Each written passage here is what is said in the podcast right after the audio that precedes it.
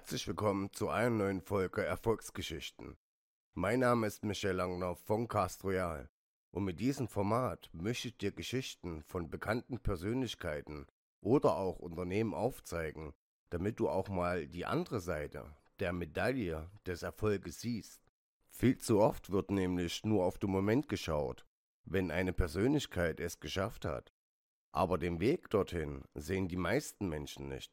Denn hinter jedem Erfolg steckt eine Geschichte, und diese Geschichte ist unterschiedlich, aber immer mit Blut, Schweiß und auch Tränen bestückt. Aber kommen wir zur heutigen starken Persönlichkeit, welche wir durchleuchten. Er ist einer der bekanntesten Gesichter der Computerindustrie und er hat es geschafft, Milliarden von Menschen in sein Band zu ziehen. Unzählige Bücher wurden über ihn geschrieben und auch das Buch über seine Biografie zählt unter den Top 10 der Biografien. Auch ein 122 Minuten langen Film wurde nach seinem Tod über ihn gedreht. Und er findet auch seinen Platz in dem Film The Silicon Valley Story. Aber keine Angst, wie jede andere Folge Erfolgsgeschichten werde ich nur die wirklich wichtigsten und interessanten Teile herausfiltern und in dieser Folge präsentieren. Die Rede ist vom kein geringsten als Steve Paul Jobs. Und ich denke, Viele wussten schon in der Einleitung, von wem ich spreche. Aber fangen wir chronologisch an, denn über Steve Jobs gibt's eigentlich so viel zu berichten. Und das aber nicht nur Gutes natürlich. Geboren wurde Steve am 24. Februar 1955 in Kalifornien, in San Francisco. Und seine leibliche Mutter war Joanne Carol Schiebler, eine amerikanische Logopädin. Jobs, sein Vater, Abdul Fattah John Jandali war ein aus Syrien stammender Einwanderer. Steve Jobs hatte keine leichte Kindheit, denn seine Eltern gaben ihn zur Adoption. Deswegen sagte ich auch vorher seine leibliche Eltern. Aufgenommen und großgezogen wurde Steve von Paul und Clara Jobs, von denen er auch seinen Nachnamen hat und den Zusatznamen Paul. Carol Schieble war es bei der Adoption aber wichtig, dass ihr Sohn zu Akademikern kam. Aber nach der Geburt von Steve lehnte ein Anwalt die Adoption ab, da dieser ein Mädchen wollte. So kam es, dass Steve zur Familie Jobs kam. Beide waren aber keine Akademiker. Doch der leiblichen Mutter von Steve versprachen sie, ihm den Zugang eines College zu ermöglichen. Schon in seiner Kindheit entfachte bei ihm das Feuer von Elektronik und er wohnte auch im unmittelbaren Umfeld von Ingenieuren, der Unternehmen HP und Intel. Die Eltern von Steve bemerkten schnell seine gute Lernfähigkeit und in der Schule langweilte er sich eher, bis eine Lehrerin sich ihn annahm, so dass er eine Klasse überspringen konnte.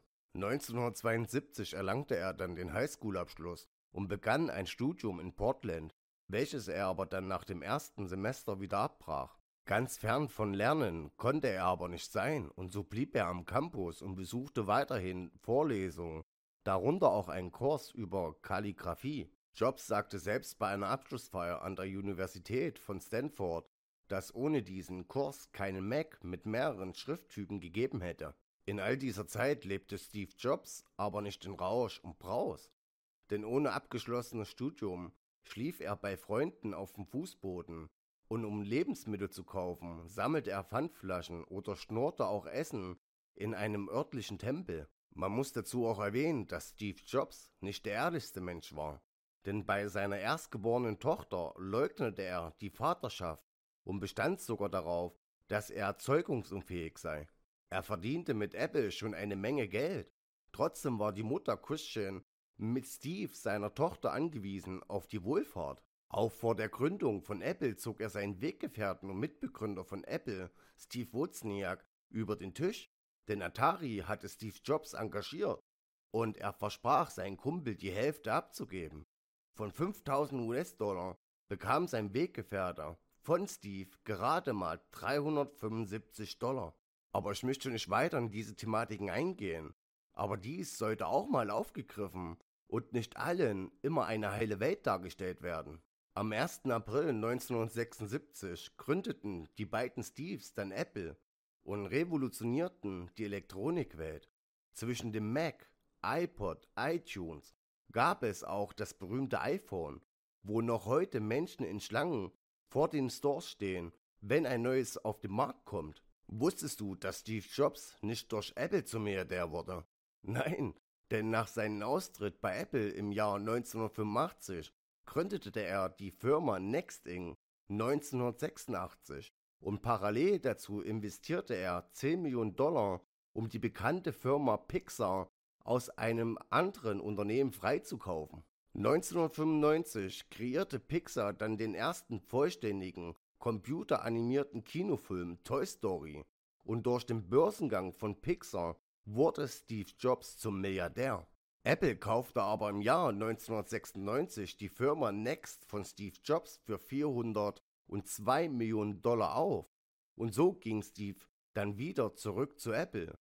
Dies vorerst aber nur als Berater und arbeitet sich wieder als vorübergehender Geschäftsführer hoch. Es gibt eigentlich noch so einiges zu erzählen. Aber wie vorher schon erwähnt, würde es wieder mal den Rahmen sprengen. Aber auf einen letzten Punkt möchte ich noch zu sprechen kommen.